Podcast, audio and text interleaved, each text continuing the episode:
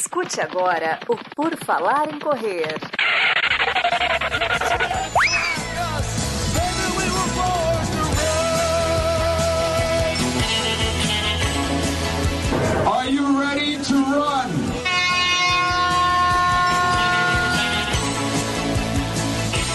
Começa mais um episódio do podcast do Por Falar em Correr. Estamos aqui, episódio 505. Olha só que maravilha, pessoal. 505 episódios deste podcast que é espetacular. Hoje teremos novamente a história de uma corredora no esporte aqui com a corrida. Nós vamos conversar com a Sara Vidiano.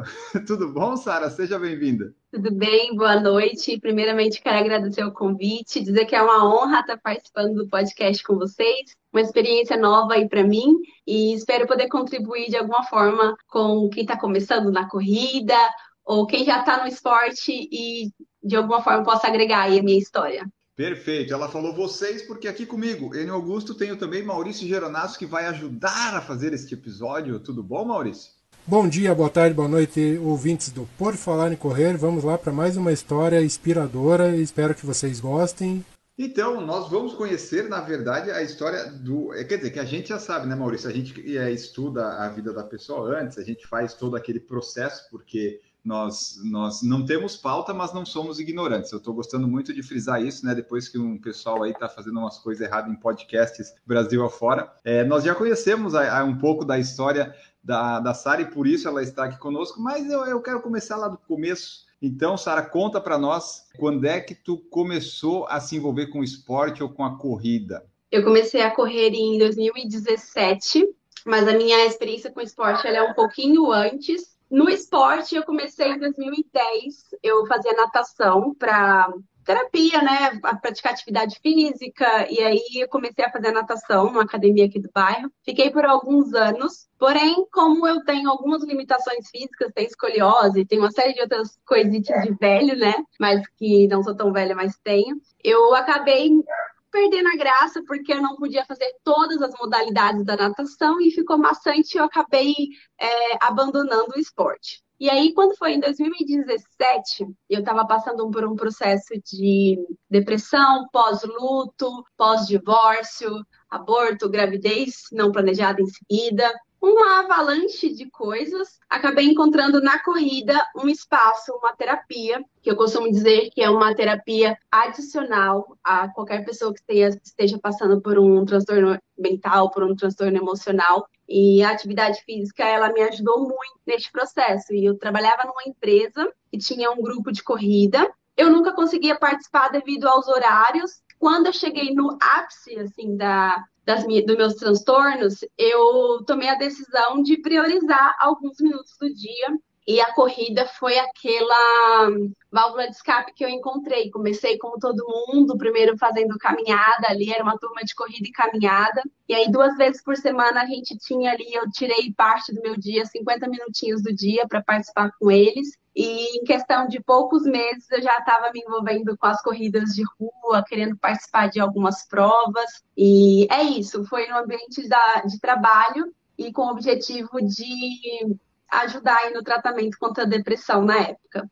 Tá, porque ó, dos, das pessoas que a gente entrevistou aqui, eu não lembro, Maurício, se a gente já falou de alguém que usou a corrida como meio de sair da depressão. A gente fala que a corrida é uma terapia que ajuda, mas dos que eu me recordo, geralmente é a pessoa que teve algum susto da vida e começou a correr, ou que teve um filho e começou a correr, mas da depressão eu não lembro, Maurício. Você lembra de algum? Não, não me recordo de ninguém. Podemos procurar e ver se tem alguém, né, Ino? É porque eu não lembro, então, a, talvez a Sara seja a nosso, nossa primeira entrevistada que de fato começou a correr por causa, né? Quer dizer, para ajudar a sair da depressão. E a depressão é, é um negócio bem complicado, né, Sara? A gente sabe. E como é que foi que tu conseguiu, vamos dizer, tu falou, ah, vou separar um tempo para mim, para daí começar. mas a gente sabe que a pessoa que está em depressão, geralmente ela não está com vontade de fazer muita coisa. Então, para dar esse primeiro passo, essa primeira ação, e aí fazer atividade que fosse caminhada ou corrida, foi algo fácil? Como é que tu conseguiu ir até lá? Porque às vezes a pessoa em depressão só quer ficar no quarto lá deitada, né? E, e é isso. O, o que, que te empurrou para a corrida, né? Na verdade, o meu processo com o tratamento né, de transtornos mentais, ele começa quatro anos antes, em 2013, quando foi o ápice das minhas crises. E eu tive tanto quadro depressivo quanto de hipomania, que a gente chama de transtorno afetivo bipolar. Pessoas que experimentam a depressão, que é uma tristeza profunda. E aí, melhor um profissional poderia falar melhor, mas aí você tem desde níveis moderados a graves e leves, tem vários estágios, né? A depressão. E eu cheguei até um nível grave de depressão. E após a depressão, eu entrei em um quadro de hipomania, que é quando vocês experimenta a euforia, que é a alegria, né? A, é os, são os dois polos, né? A pessoa fala assim, ah, fulano é bipolar, fulano agora tá feliz, depois tá triste, ou quer, quer uma coisa azul, depois quer vermelho, não sabe o que quer, fulano é bipolar. E na verdade não é isso, né? A bipolaridade ela é muito mais complexa. É o fato de você ter tido em diversos momentos da vida quadros de depressão, que é a tristeza profunda, e quadros de hipomania, que é quando você está extremamente alegre. E aí eu passei por todo o processo mais crítico em 2013, aí depois em 2014 perdi a minha mãe. No mesmo dia do velório dela, eu descobri a gravidez da minha filha, que foi uma tudo fora da curva, foi uma gravidez pós-divórcio. Eu falo que eu acho que eu sou a única pessoa que eu conheço que se divorciou porque não poderia ter filho naquele casamento e conseguiu engravidar depois do divórcio, né? Enfim, não vamos entrar no detalhe desse caso, mas é, só para construir uma linha do tempo, vamos falar assim. Então, em 2014, eu vivi tudo isso de uma, o luto, a gravidez, a rejeição da gravidez, porque veio num contexto totalmente conturbado para mim.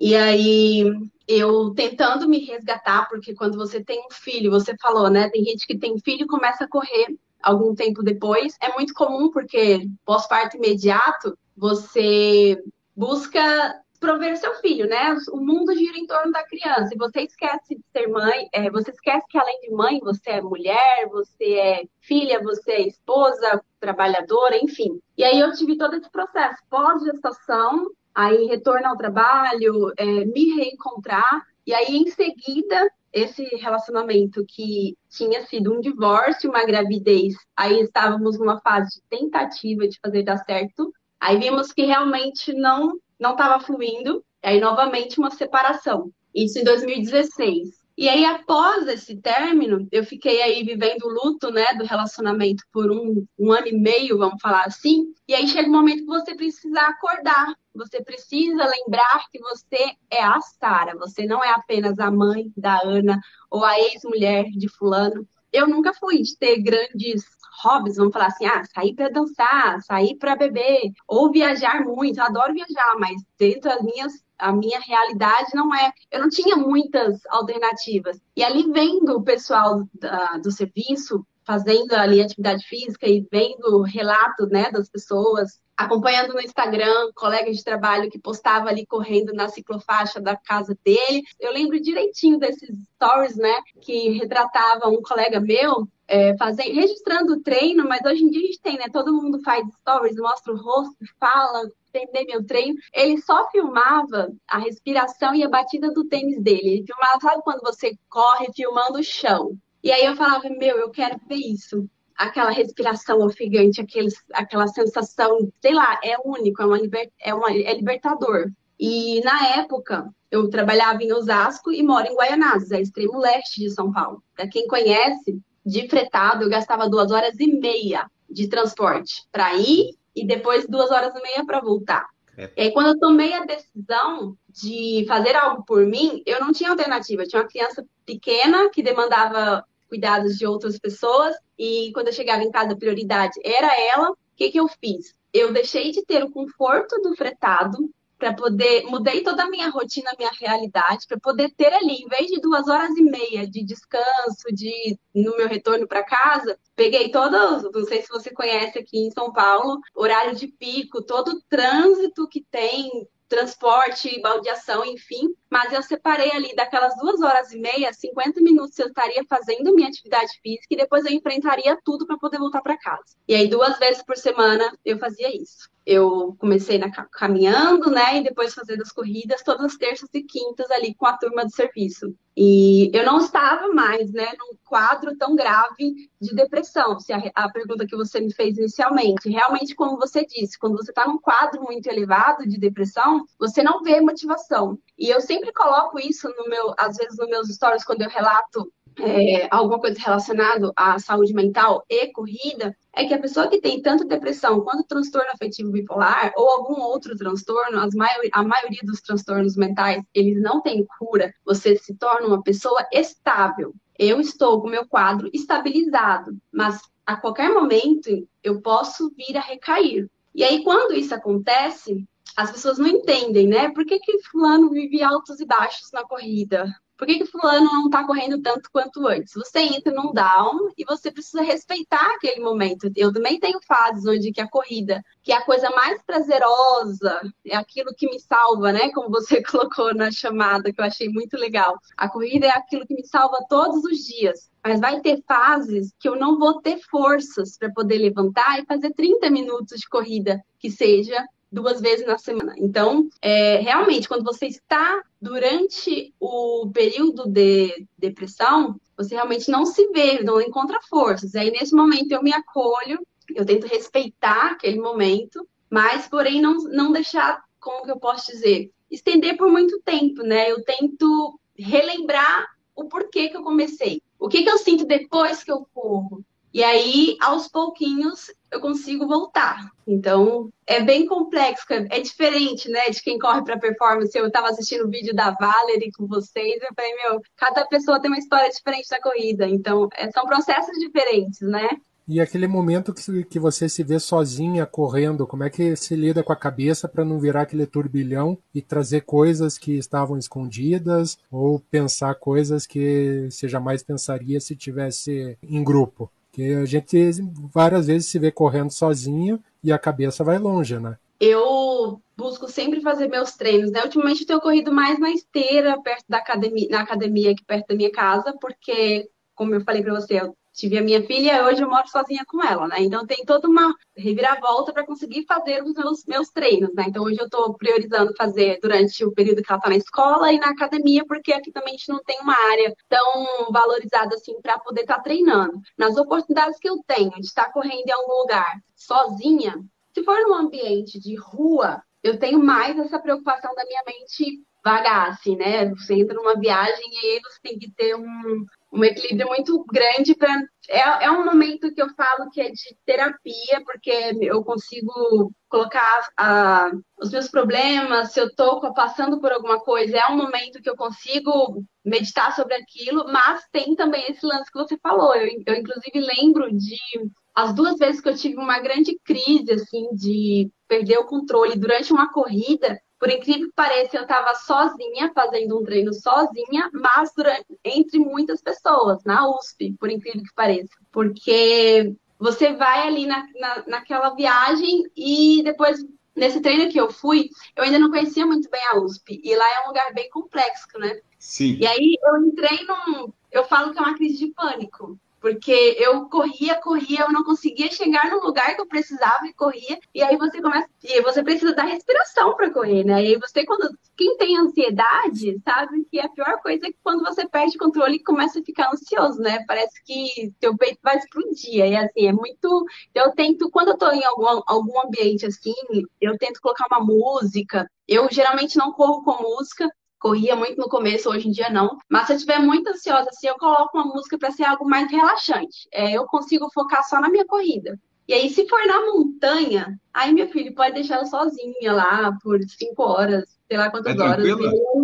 Eu não, não, lembro de ter pirado, ter tido algum, algum episódio crítico em corrida de montanha. Todo mundo pergunta, mas você fica sozinha nos trechos, dentro do mato, você não tem medo pra ir, não. Aí eu não tenho medo, não. A natureza dá conta de tudo, né? É, eu costumo dizer que é uma conexão, né? É um resgate. A gente vai provavelmente falar mais depois sobre as minhas corridas de montanha, mas eu costumo dizer que por ter vindo do interior, né? Você me perguntou offline lá eu estou em São Paulo, eu estou em São Paulo, mas eu vim de uma cidade muito pequena de Minas Gerais. Eu morava num lugar que tinha 5 mil habitantes. Nasci e criada em cidades com 5 mil habitantes. Hoje, numa largada aqui de circuito das estações, você tem 10, 15 mil. Então, minha cidade ali três vezes multiplicada. E a corrida de montanha, ela me traz esse resgate, a minha origem. Então, mesmo que eu passe horas ali na trilha, eu nunca tive assim um episódio de falar, poxa, minha mente me traiu.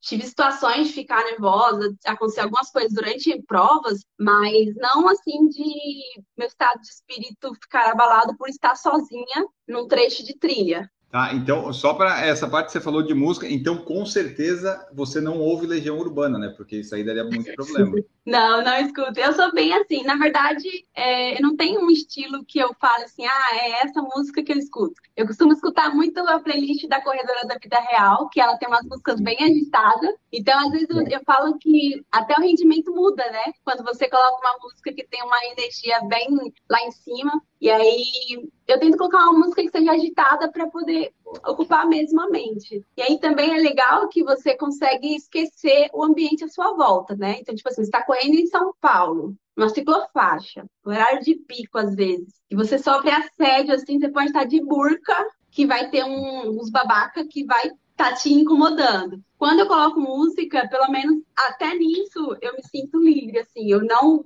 eu só eu e a corrida, é só eu e a corrida.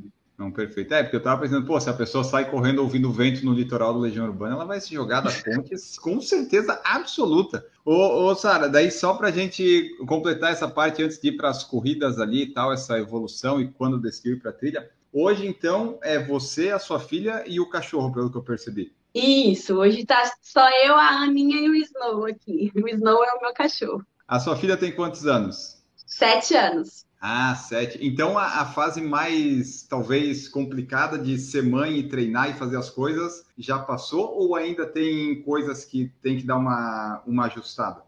Então, é que na verdade é um desafio contínuo, né? A gente descobre, são fases, né? Eu tive, eu tive uma, um período, quando eu consegui inserir a corrida na minha vida, eu tinha a flexibilidade de ter uma parceria diária com o pai dela. Então, assim, ela chegava da escola, ia para casa dele, eu pegava lá depois do trabalho. Ela tinha uma convivência diária com ele, que é algo que é muito incomum em crianças de pais separados, né? Eu tive essa oportunidade de ter, é, manter né, a convivência dela com ele e ao mesmo tempo eu conseguia ali flexibilizar a minha rotina e inserir meu, meu, meu treino duas vezes na semana e aos finais de semana eu dava meu jeito. Depois é, veio a pandemia e já início de 2020 a gente conseguia fazer ali uma moradia alternada, com aulas online, ela ficava 15 dias na casa de um, 15 dias na casa de outro. Então eu tinha meu tempo livre, vamos falar assim, é, para poder fazer meus treinos com mais tranquilidade. E aí, com questões de logística, né, a, a vida dos dois mudaram bastante, a gente mudou de bairro e tal. Hoje, ela mora 100% comigo e às vezes vai para casa do, no final de semana, a cada duas semanas vai para casa do pai dela. Então, durante a semana é bem complicado. Por isso que eu falo, é, a internet mostra 1%, né, do que a gente vive. Eu falo que cada treino meu eu comemoro muito, porque é um desafio muito grande eu conseguir fazer meus treinos. Então já teve vezes de fora da fase crítica, né, de pandemia, porque no início estava todo mundo correndo no quintal, fazendo corrida estacionária, mas eu mesmo quando reabriu, né, a, os comércios, as ruas, eu ainda tem dias que eu preciso descer e correr aqui no meu estacionamento de 200 metros, que é para poder estar tá ali perto dela. E é a realidade que eu tenho hoje. E aí eu tenho, eu vou me moldando a isso e só tenho que agradecer. Eu não, não vejo como sendo ruim. Eu acho que de certa forma isso também cria uma referência, né, para ela de amor ao esporte, né? Eu falo que a corrida é um casamento. Às vezes você não é que odeia, né? Você pega um ranço leve e aí você precisa respeitar essa fase, mas também não não desisto dela. Eu nunca vou desistir. E, e, e aí, hoje ela já olha para a mãe querendo correr com a mãe ou diz não, não vou sair correndo com a minha mãe, ela é maluca. mais ou menos isso.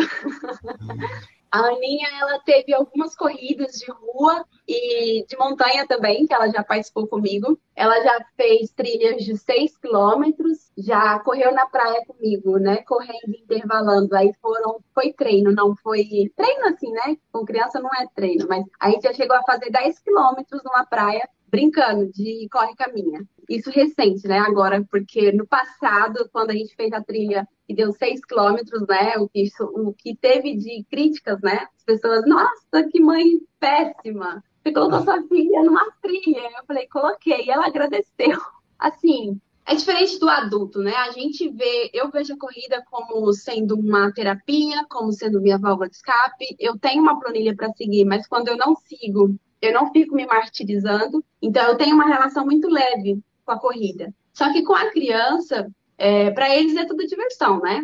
Então, tem sim episódios onde eu falo para ela, filha, vai ter uma corrida da Marcha do Urso, sei lá, quer medalha, né? Tem os brinquedos. Ah, mamãe, eu quero ir, então a gente vai. Mas falar assim, ah, impor uma disciplina, ela não, ainda não tem esse interesse, né? Vai, quando eu crescer, pega as minhas roupas, já usa minhas roupas da Alten, eu falo, meu Deus. E daí você falou das corridas ali e tal com a sua filha. Quando você começou, foi caminhando, andando lá com o pessoal do serviço. Aí, como é que foi essa tua evolução, descoberta de corrida? Porque, pelo que eu estou percebendo aqui nas conversas, o, o, negócio que tu gosta mesmo é as corridas de trilha, montanha, onde, né, que se puder ficar correndo sempre, você vai ficar, porque é ali que você consegue, né, ficar em paz, vamos dizer assim. Aí, como é que foi para chegar e descobrir que, ó, trilha, trilha legal, trilha eu gosto, essa tua evolução ali de 17 até agora, para descobrir as trilhas e as corridas e as distâncias? Fazendo, né? A gente estava vindo de uma linha do tempo, foi até bem rápido, porque é, eu brinco que com duas semanas de caminhada, eu já começava a trotar entre os treinos escondido. Quando o professor desaparecia, eu começava a correr. Eu falava assim, ele vai me colocar para correr nunca, eu vou ter que ficar caminhando por quantos dias? E aí eu comecei a intervalar, né? A gente fazia um treino lá que um circuito que dava 5 quilômetros e eu lembro de fazer, sei lá, 50 minutos, 45 minutos, o mais. No dia que eu intervalava, dava 45 minutos. E aí acho que com três semanas eu descobri uma corrida no Memorial da América Latina, uma corrida noturna, que um amigo meu iria tocar, ia tocar uma banda que é cover dos Queens, e eu fui com a desculpa de que eu nunca fui no show do meu amigo e eu iria pro show, né? Não falei, óbvio que eu não vou fazer uma inscrição, né? Tanto correndo há uma semana só, imagina, que eu vou me inscrever numa prova com uma semana de treino, não, não vou fazer. Aí fui pro show que tinha corrida, e aí fiz a minha primeira corrida de rua é, dia, no final de março, se eu não me engano, dia 31 de março de 2017. Foi bem no comecinho.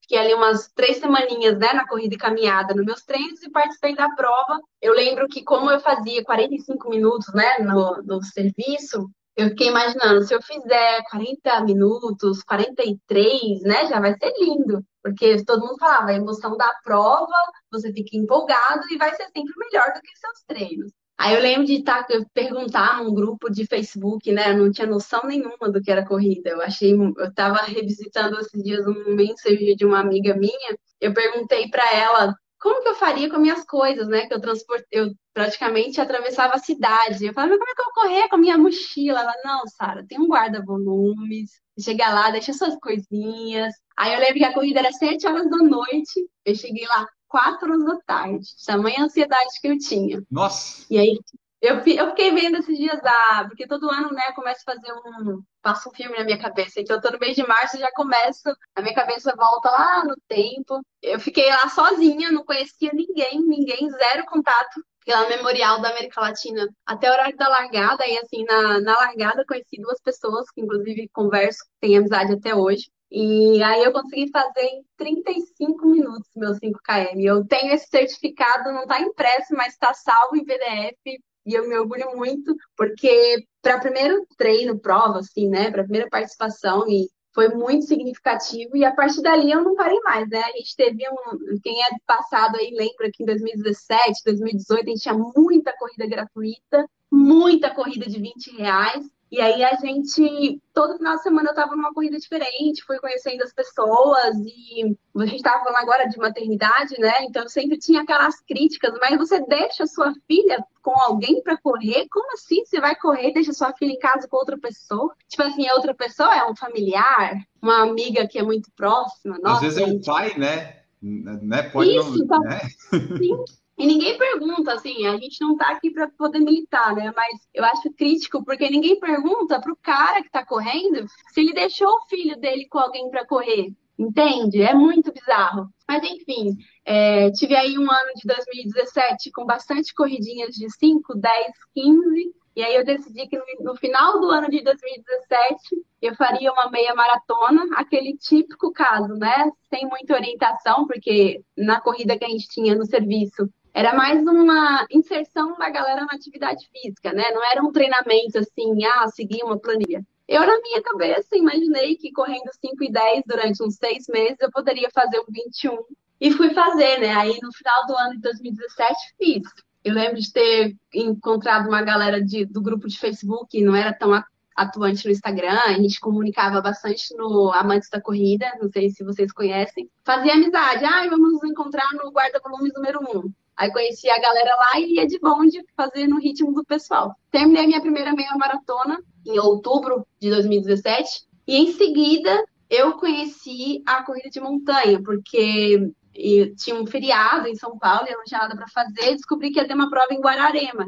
E aí eu fui, participei e não parei mais. E aí eu, óbvio, tive algumas outras corridas de rua, mas a maior proporção assim ficou na, nas trilhas, né? Então foi tudo ali em 2017, foi no finalzinho, mês de novembro de 2017, eu fiz minha primeira trilha e desde então não parei mais. E qual que é a, a distância que você gosta mais de correr na montanha ou qualquer distância serve? Eu gosto muito de correr 21 quilômetros na montanha, porque eu acho que, assim, tanto na montanha quanto na rua, o maior volume de, de corridas que eu fiz foi na, na meia maratona, que eu acho que é um desafio intermediário, né? Não acaba tão rápido e também não é tão surreal quanto a maratona. E meia, meia maratona na montanha, às vezes ela é pior do que uma ultra de asfalto. Eu costumo dizer que já fiz eu sempre comparo meus tempos com o meu próprio rendimento em outras provas. Então, por exemplo, já teve 21K de montanha de eu fazer em duas horas e pouca, mas já teve 21 de montanha que eu fiz em 6 horas, em 5 horas e 40.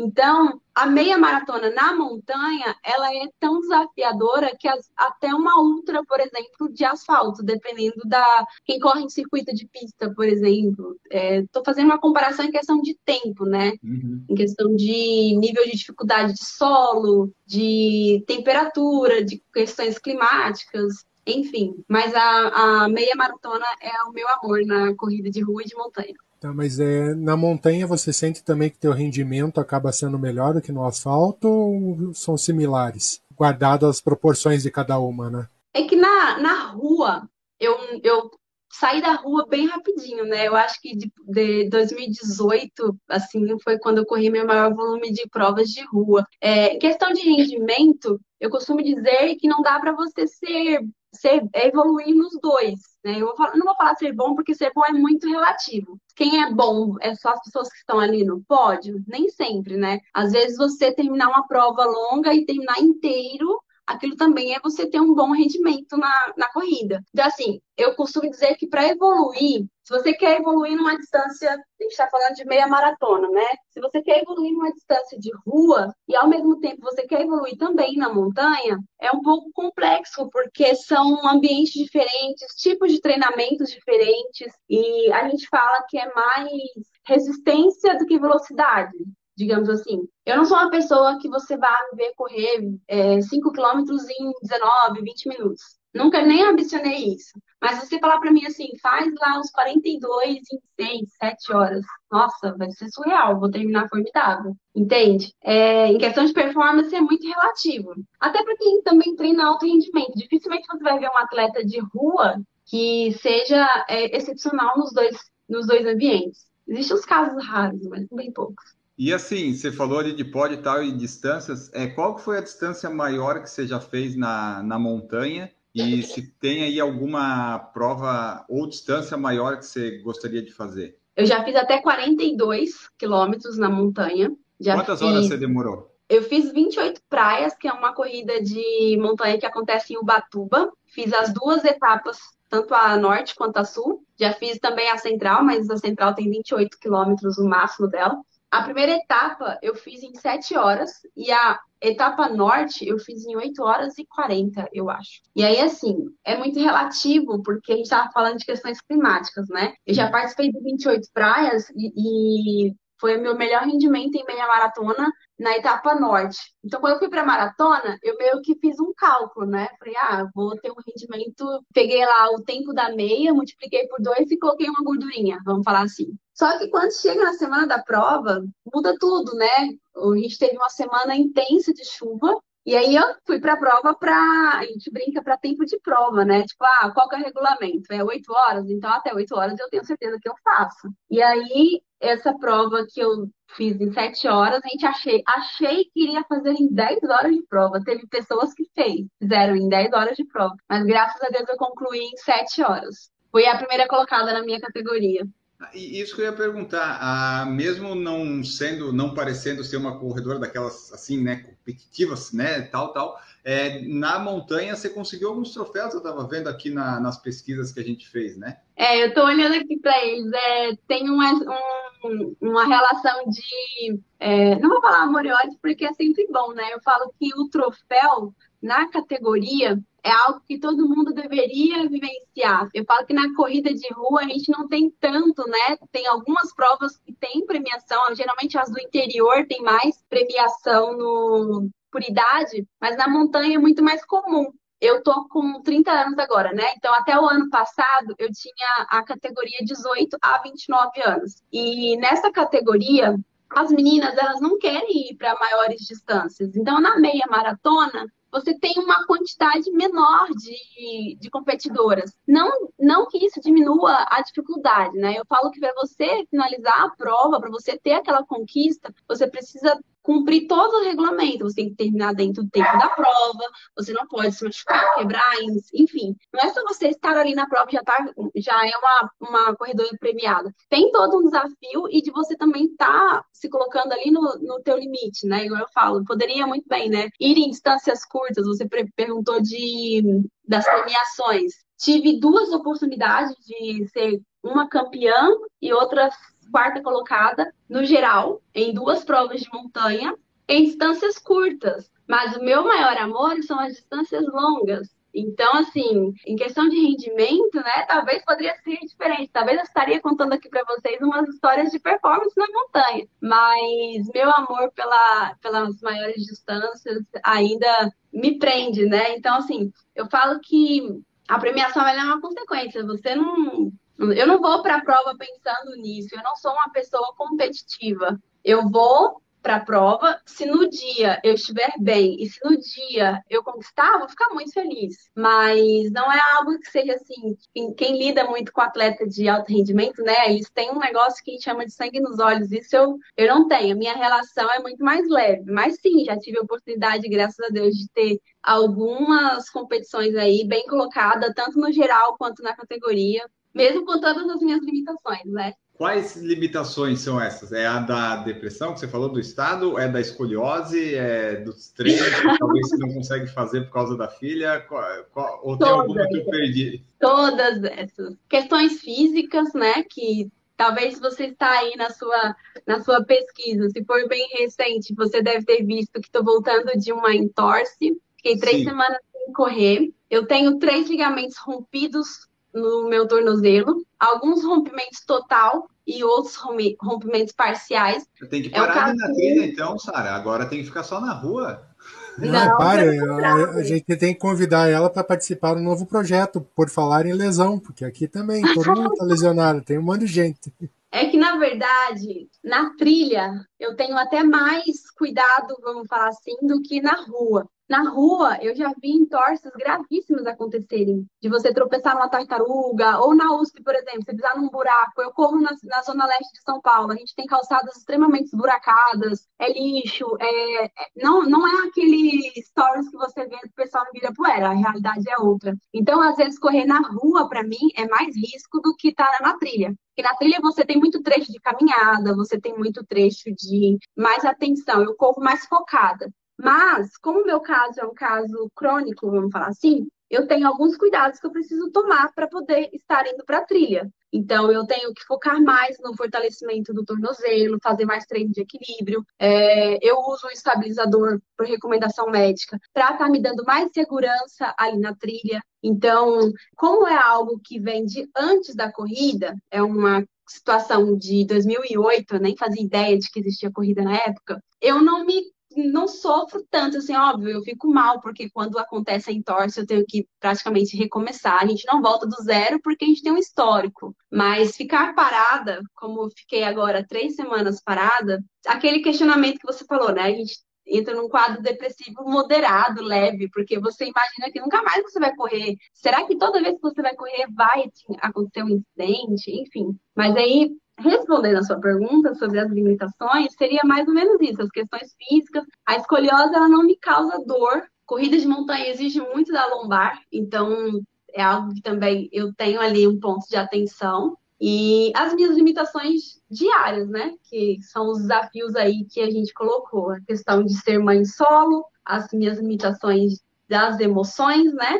As limitações físicas. Acho que a gente tem perguntas ali no YouTube, né, Ino? Mensagens do YouTube que chega aqui. Pedro Gomes Espinosa já chegou, nosso editor de artes. Carolina Cristina está aqui também. Tiago Mota, estou treinando, estou no parque fazendo fortalecimento, passando para deixar um beijo para a lindeza da Sara. Tiago está acompanhando todas as nossas lives praticamente. Tá bom, Tiago? Isso aí, Tiago, continue. Maurício Augusto, minha amiga e guerreira. Sara, além de um exemplo, me incentivou a sair do sedentarismo e hoje faço caminhadas através do apoio dela. Corrigindo, Pedro... Ma Maurílio Augusto. Eu, eu, eu falei Maurício? Falou, Maurício. É, o Pedro Espinosa falou da, que tem fase que não se tem força nem para calçar os tênis, realmente. E daí, quando você falou da parte da corrida das crianças, ele comentou que lá nos Estados Unidos, onde ele está, tem muita corrida para criança. Não sei por que no Brasil tem esse julgamento quando os pais estimulam os filhos a correr, ainda mais se é leve e sem pressão. Mas é isso aí entra numa parte, né, Sara, que as pessoas gostam muito de, de palpitar na vida dos outros sem saber da vida dos outros. É que nem a conversa que a gente teve com a Valerie aqui, ninguém sabe da história da pessoa de fato, né? E mesmo quando ela conta aqui no podcast, é só uma fração, não é toda. E daí eu queria ver contigo, já pegando isso, antes de ler as outras mensagens e perguntas,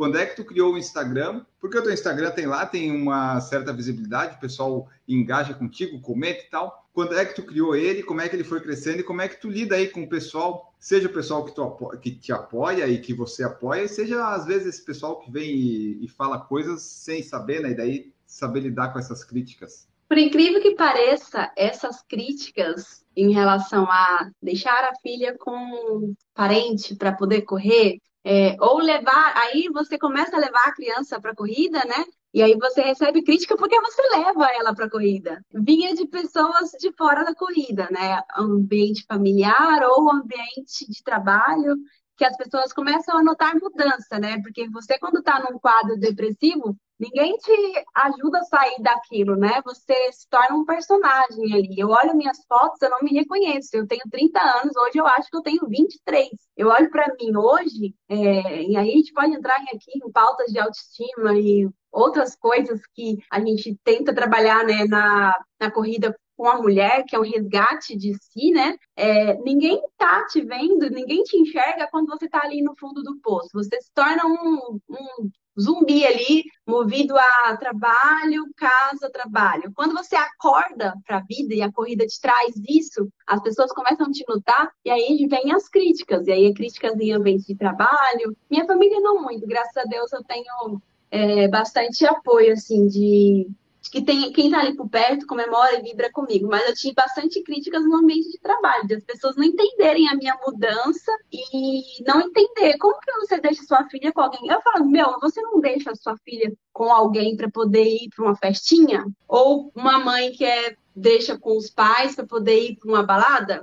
Eu saio da, da minha casa às 5 da manhã, corro das 7 às 8, volto para casa às 9 e meia, 10 horas. Minha filha está acabando de acordar com uma pessoa que é de minha confiança, minha tia ou uma amiga. Então, assim, é, a crítica ela existe na rede social, ela existe. É, eu vim de uma cidade do interior, né? Então, o que eu conheço é crítica lá, o pessoal sabe criticar, entende? Então, tem dias que você está mais vulnerável por questões da vida ou qualquer outro fator, e aí aquela crítica te derruba.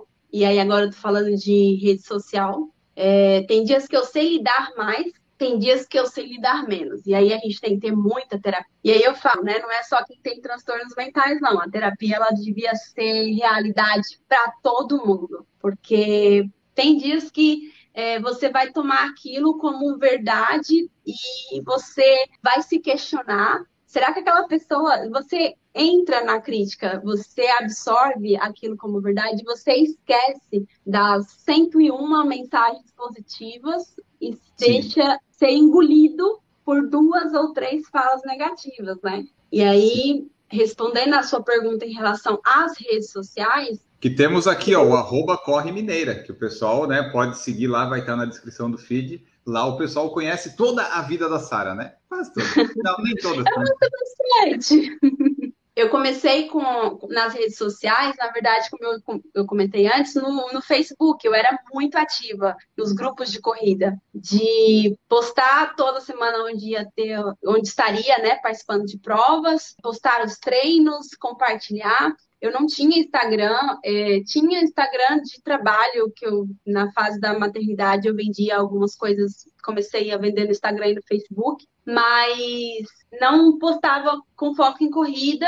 E quando foi mais ou menos no final do ano de 2017, eu comecei a deixar um pouquinho o Facebook de lado e compartilhar no Instagram, né? Eu lembro que minha página era Amor de Mineira, não sei por que eu coloquei lá Amor de Mineira. Hoje até outra pessoa já usa esse arroba, mas é, tem uma galera que comenta, eu sou da época que era Amor de Mineira. Eu falei, tá bom.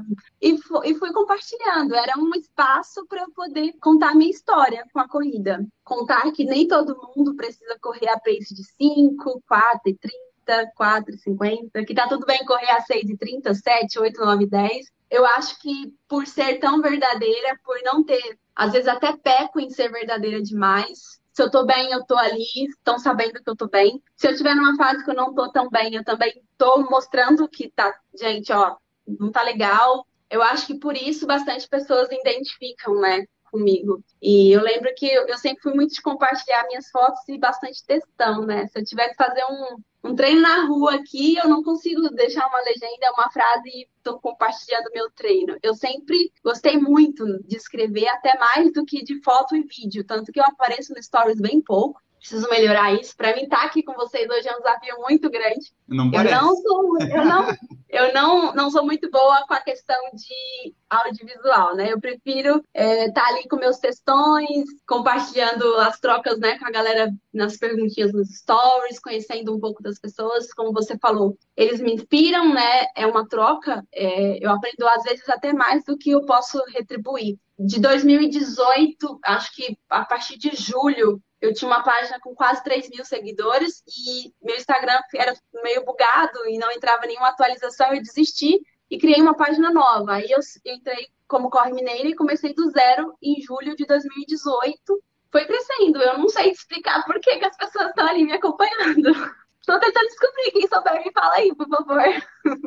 Aí, ó, o pessoal que, que segue a, a Sara lá e que tá vendo podcast, ouvindo podcast, até depois comenta lá para ela por que você tem que colocar uma caixinha na, no seu stories. Por que, que vocês estão me seguindo? O que, que vocês, 25 mil pessoas, têm que estão aqui, né, é, é, me seguindo? Então tá aí, pessoal, é arroba Corre Mineira, caso vocês queiram ir lá. Sara tá lá, ó. Correr me salva todos os dias, São Paulo, idealizadora Trail Girls Oficial. Olha só, criou um grupo de corrida de. Lógico que a Sara ia criar um grupo de corrida de rua, né? Para pra... mulheres, né? De montanha.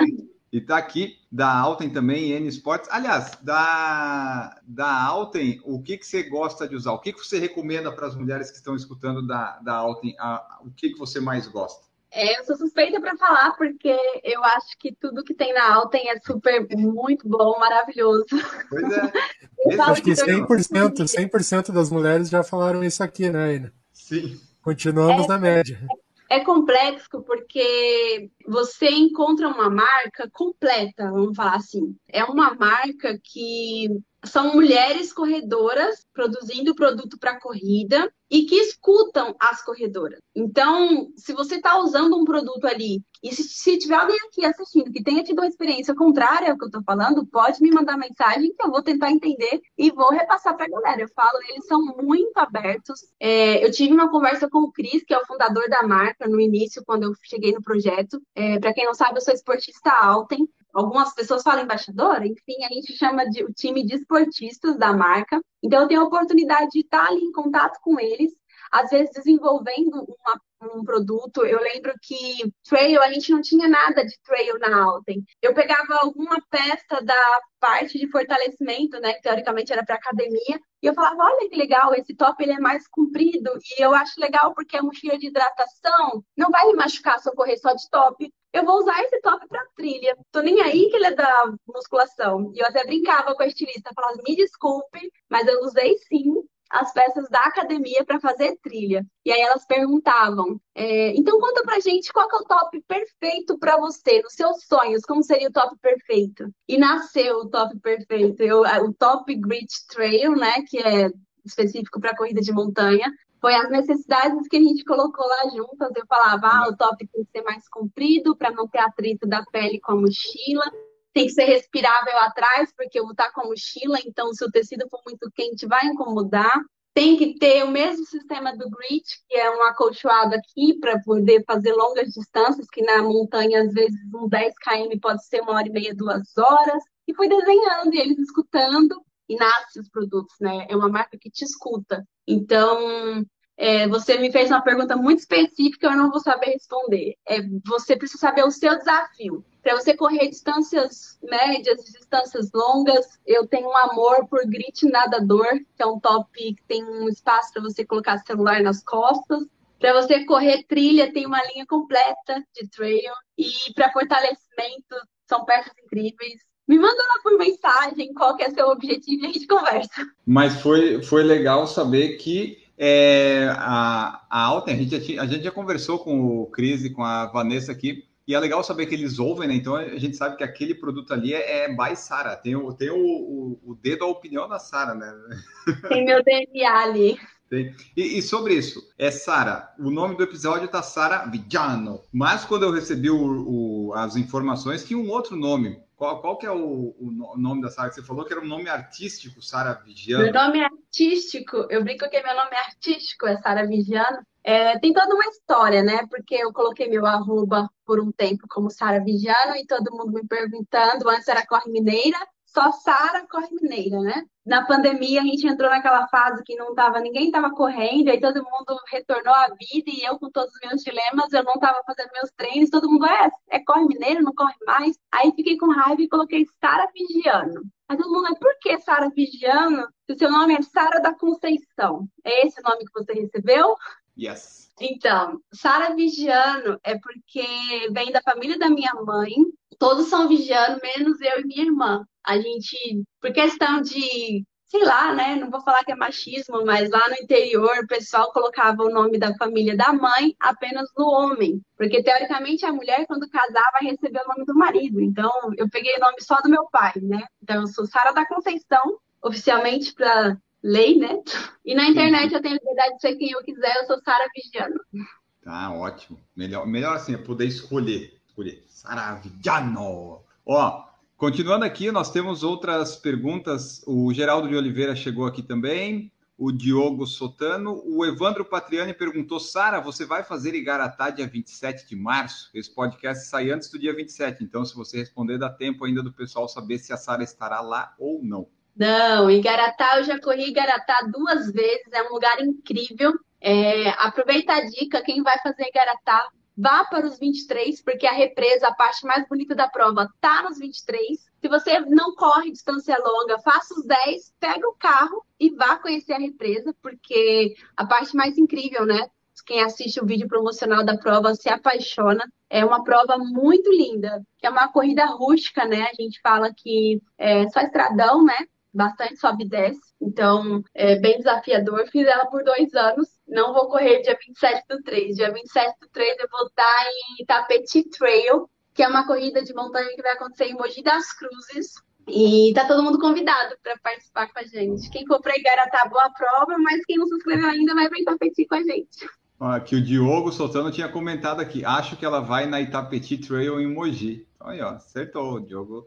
Acertou. Diogo é um fotógrafo incrível aqui de São Paulo, que faz muitas. É, eu conheci ele na corrida de rua, fazendo, se eu não me engano, São Silvestre, alguma corrida de rua, ele fotografando, a gente participava desses grupos de WhatsApp de corrida, e hoje ele tá mais no trail, é um fotógrafo incrível aí, que a gente tem, hoje se tornou um irmão para mim, a, a, amizade além da corrida, né, eu descobri uma nova família. Ah, que legal. Ó, daí o Thiago Mota colocou aqui, daqui lá, né, que a gente perguntou por que, que as pessoas seguem a Sara, ele colocou Sara é lindeza, o Maurílio falou, eu já falei, e falou aqui também, um dia de um papo gostoso me falou coisas que me fez sair da cadeira de conforto e fui para a rua andar. E no segundo papo foi alavanca para o trote caminhada. O próximo foco é correr. Então aí, ó, a Sara, ela tira as pessoas, não sei se da depressão, mas tira da inércia, né? Olha só, coisa maravilhosa. E continuando, Sara, antes só de você responder, a, a Deide Oliveira, nossa ouvinte assídua aqui, falou Sarinha no PFC, de vez em quando ela vem no nosso quintal em Ticoatira. Ela é linda. Aí, ó, mais elogios. O Maurílio é um um amigo que eu tive o prazer de conhecer aqui no prédio onde eu moro. Ele era o porteiro aqui na, no condomínio e toda vez que eu passava para sair para treinar ou para ir para academia ou que eu corria no estacionamento, né? Eu acho que eu, não, é, não sou a única, tinha pessoas que também treinavam aqui, mas não é algo muito comum de se ver, né? Então a gente começou ali ter uma amizade. Eu sempre incentivei, porque eu acredito que todos nós somos capazes de correr seja a distância curta, tem pessoas que vão correr para sempre, né? 5 quilômetros. Tem pessoas que vão correr e nunca vai participar de uma prova, porque a gente é viciado em medalha, viciado em corrida, mas tem pessoas que têm um esporte e nunca vai né, se inscrever numa prova. É importante estar colocando o corpo em movimento. E o Maurílio foi uma grata, um presente que eu tive, é, o prazer de incentivar aí. Eu falava para ele, ele mora perto, né, do trabalho, falava, vai caminhando, aí compra um tênis, não precisa investir, tênis tem para todos os preços e bolsos, né, a Valerie falou isso no vídeo que ela fez com vocês, tem aquele cara que vai pagar um preço de um, um salário mínimo e meio quase em um tênis, e tem tênis que seja específico, a única coisa que eu sempre, quando me perguntam de tênis de corrida, eu não sou especialista, mas eu tive a oportunidade de conhecer algumas marcas, algumas coisas boas, né? A gente falou superficialmente do Instagram, mas o Instagram foi algo que me presenteou com várias oportunidades nesses últimos três anos, quatro anos. E eu tive a oportunidade de conhecer várias marcas. E você tem acesso a tênis desde 100 reais, 150, né? Eu acho que agora, no cenário atual, de 150 a 200 reais, você já acha tênis que seja para a corrida. É, é a única dica que eu dou. Quer começar? Encontre um tênis que seja para a corrida, para você não se machucar, né? E aí, a partir do momento que você encontra o amor pelo esporte, ou vê que é aquilo mesmo que você quer, você passa a investir um pouco mais, né? Porque é um investimento. Ó, e o Diogo só confirmou aqui que foi na USP. Depois daí é quase madrinha das minhas filhas, além de atleta, é doula. Ajudou no nascimento das pequenas. Minha irmã adotiva. Mas estamos descobrindo várias, várias atribuições e funções da Sara aí né? A Sara, você trabalha como doula, é isso? Na verdade, em 2019, eu saí do, do, do emprego onde eu comecei a correr, eu meio que estava tentando me encontrar, descobrir o que, que eu queria fazer para me recolocar no mercado. E quando eu tive a minha filha, em 2014, eu tive a oportunidade de conhecer muito sobre parto humanizado, porque eu sou uma pessoa então, se você pesquisar um pouquinho sobre transtorno afetivo bipolar, a maioria das pessoas que têm esse transtorno são muito intensos e eu vivo tudo muito à flor da pele. Então, quando eu estava grávida, eu estudei muito sobre gestação, sobre parto e é transformador quando você, você se insere nesse universo. E quando eu estava buscando, assim, né, saber o que eu ia fazer da minha vida, uma das possibilidades foi que eu seguisse essa linha. E aí eu fiz o curso para ser doula e cheguei a acompanhar alguns partos, algumas gestações e partos. O trabalho da doula, para quem não sabe, é alguém que está ali para dar um suporte físico e emocional para a mulher com métodos não farmacológicos, massagem, exercícios para aliviar a dor ao mesmo tempo que o profissional técnico, que é o médico, a enfermeira obstétrica, está ali para proporcionar uma, um nascimento seguro para o bebê, né? Então, a gente, digamos que você vai estar ali para fazer uma massagem, um chazinho, dar um suporte físico e emocional ali. E o Diogo, eu tive a oportunidade de estar no nascimento de duas filhas deles foi incrível.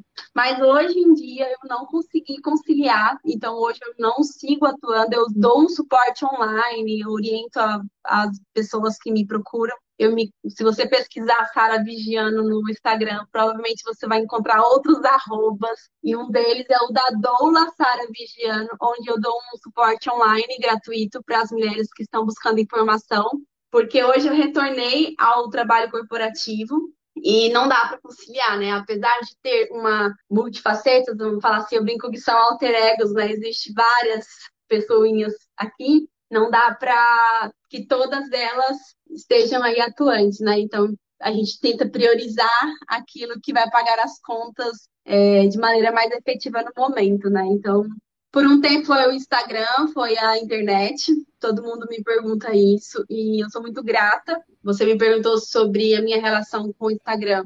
Por dois anos foi a minha principal fonte de renda. Não vou dizer apenas Instagram, né? O mundo da, das redes sociais. Então, você leu aí na minha bio em 2019/2020, eu criei a N Sports, que é uma loja de produtos esportivos, onde a gente faz aí.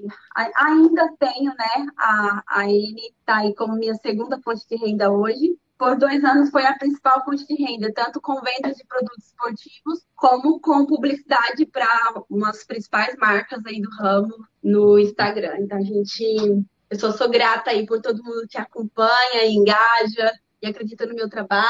Tenho muito que aprender ainda, mas só sou gratidão. E o que que vende na Ani Sports? É, todos os produtos que pensar de produto esportivo tem lá, é isso? Ainda não, né? Porque como eu retornei ao mundo corporativo, por um tempo eu tive que segurar um pouquinho, é, rola muito investimento, né? Não é, não é tão simples, né? Então, para você ter uma gama muito grande de produtos, você precisa investir muito também. E até que a gente, quando estuda empreendedorismo, se fala em três anos, né, pelo menos, para poder deslanchar assim, qualquer projeto que você tenha. Hoje em dia, eu trabalho mais com óculos esportivo e mochila de hidratação, algumas coisas de vestuário. Essas coisas eu ainda consigo atender. Eu tinha um objetivo de entrar com outros produtos, mas como eu falei, a gente não consegue conciliar tudo, né? Então hoje eu estou focada no trabalho corporativo, continuo com as minhas vendas porque é muito bom, é muito prazeroso ver as pessoas, como a gente falou da Alten, né? A gente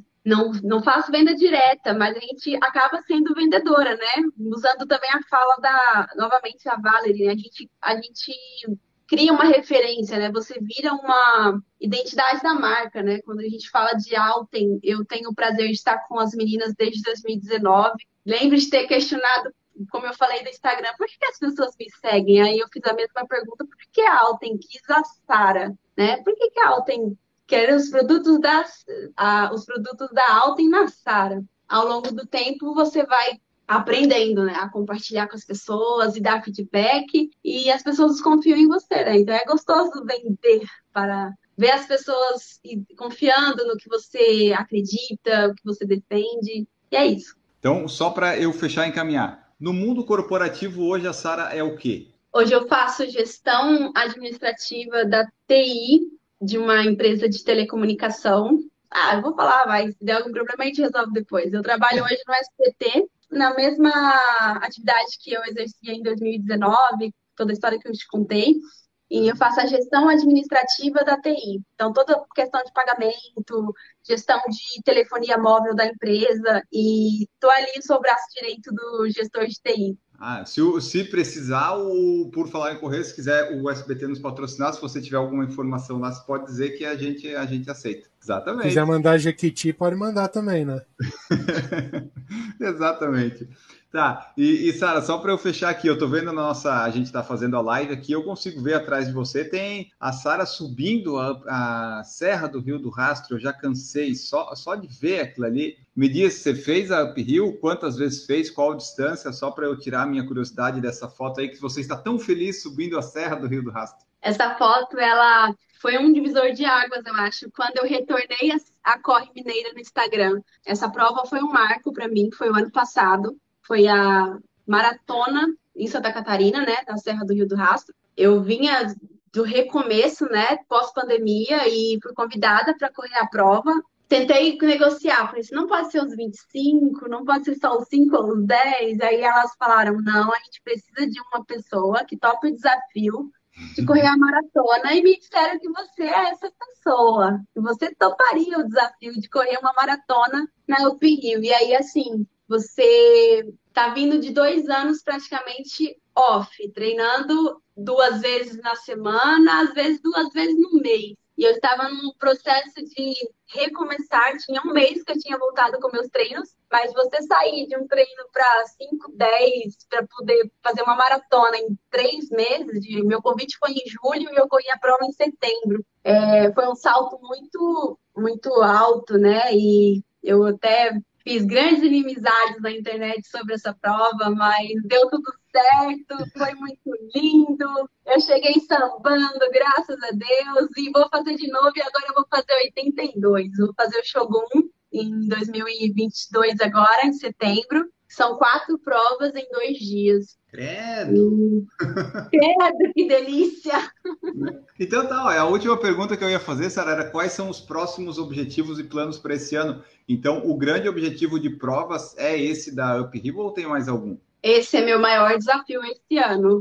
Eu tenho um objetivo de fazer a SP City, que vai ser minha primeira maratona de rua, mas o meu maior desafio vai ser entregar o Shogun, que é, são quatro provas em dois dias em Santa Catarina. Para quem conhece lá, será subir duas vezes a serra, que são, no primeiro dia eu vou correr 5, 10 e 25. Os 5 e os 10 vão acontecer lá em cima da serra, mas com certeza eles vão colocar subidinha, porque o PIU não tem como fazer o PIU na reta, né? E aí, no período da tarde, eu correrei os 25 e no outro dia de manhã eu correrei os 42. Meu Deus, você está treinando já para isso? Diz que sim, né? Sim, estou treinando para isso. O volume vai aumentar, mas agora eu estou retornando da entorse. Eu, já, eu vinha treinando, né, com o objetivo de começar a aumentar o, o volume de treino a partir dos próximos meses. Mas agora com a entorse eu parei três semanas, né? Fiquei três semanas off total. Agora a gente vai começar a retomar os treinos e aí provavelmente a partir de julho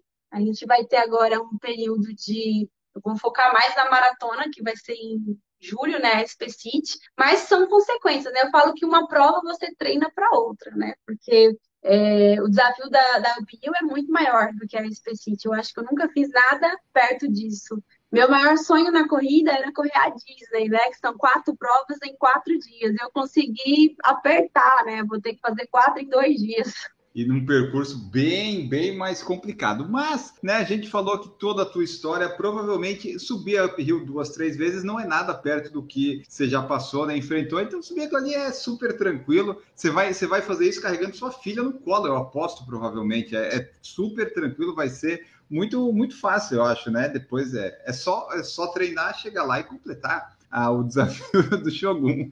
Fácil, fácil nunca é, né? Porque quando eu fiz a a maratona o ano passado, eu escutei muita gente falando, né, que não é uma prova que você vai assim é, só na emoção, é uma prova que você precisa. A maratona tem que ser respeitada, independente de qual prova seja.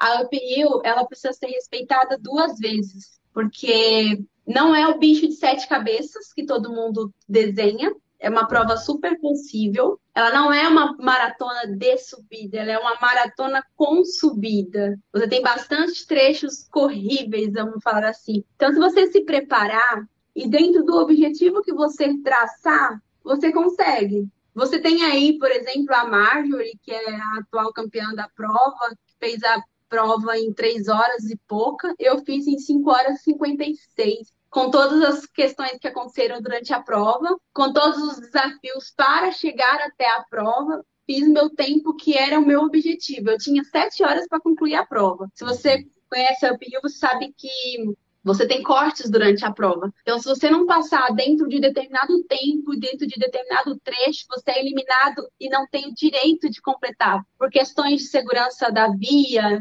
fechamento de via, etc.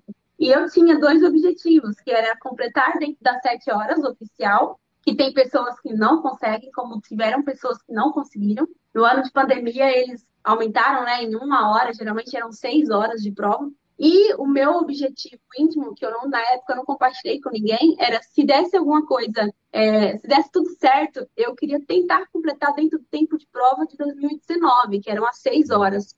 E eu fui muito bem, graças a Deus eu finalizei em 5 horas e 56, mesmo tendo tido muitas é, bolhas no pé durante os últimos 12 quilômetros, eu escolhi caminhar por 12 quilômetros. Eu não trotei, eu não, eu só caminhei durante os últimos 12 porque a bolha, mesmo você feito curativo, incomodava, porque tava, a gente pegou um, uma época de muito sol. Eu, eu fui presenteada, porque essa foto bonita só tá assim porque tinha um sol lindo lá.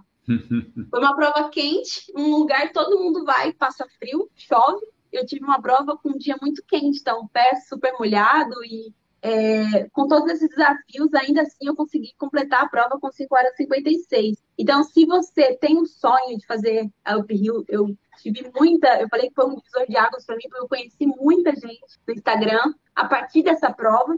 Eu lembro que meu perfil, acho que tinha 20 mil e estava estagnado. Eu nunca fui muito afoita por números, porque eu não, mesmo quando eu trabalhava, quando era minha fonte de renda principal, eu nunca estudei, eu nunca fiz cursos para aprender a lidar ali com a rede, o que fazer, o que não fazer, como fazer. Eu coloco a minha emoção e minha intuição. Então, tinha uma época que estava bem estagnada, e a partir da Up eu, graças a Deus, eu conheci muita gente, muitas histórias de pessoas que querem completar a prova e pessoas que já fizeram a prova. Então, assim, tenha um planejamento, trace seu objetivo, e tem pessoas que estão ali para fazer é, em três horas, 3 horas e 40, e todos ali, eu falo que é uma prova que não tem vencedor. Todos que completam a prova são vencedores, porque é surreal, é mágico, é incrível, é emoção do começo ao fim, já na largada da prova com os tambores, é incrível.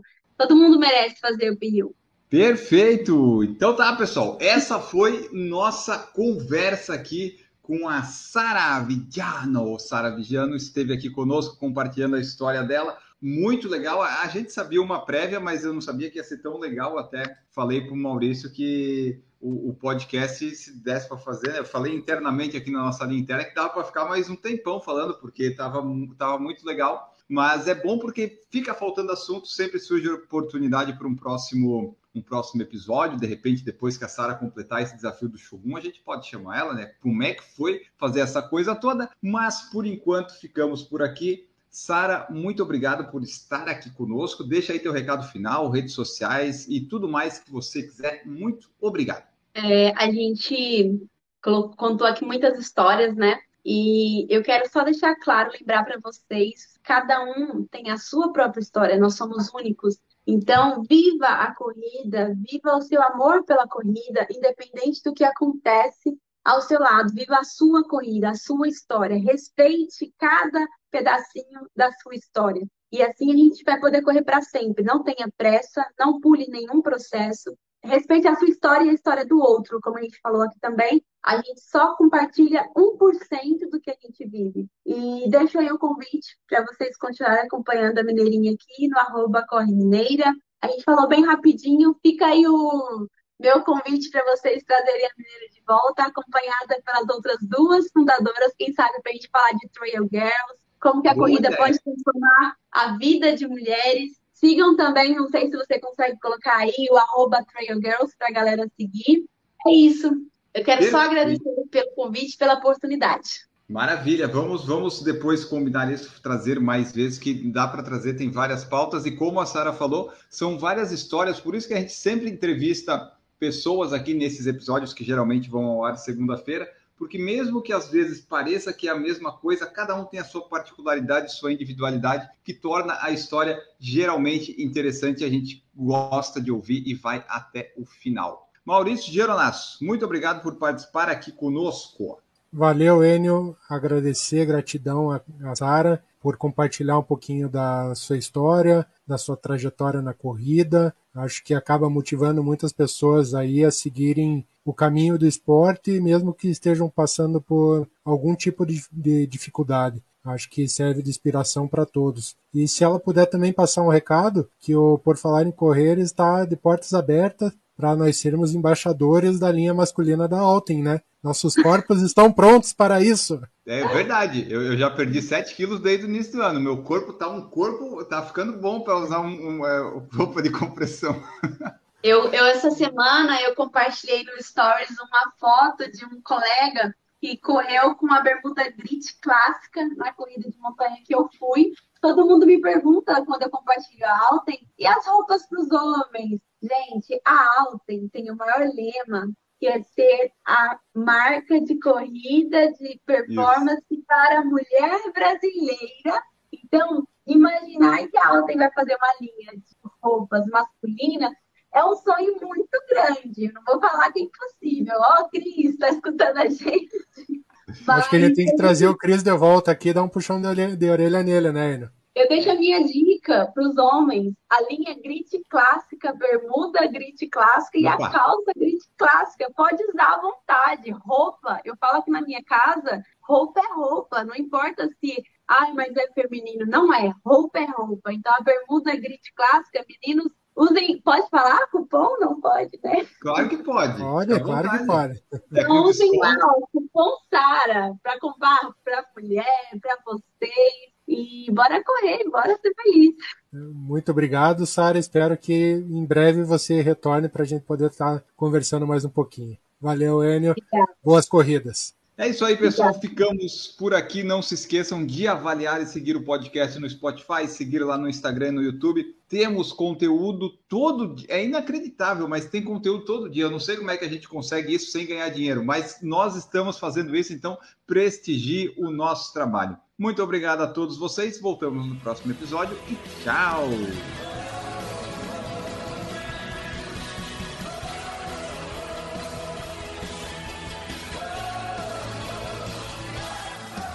Produção por Falar em Correr, podcast multimídia.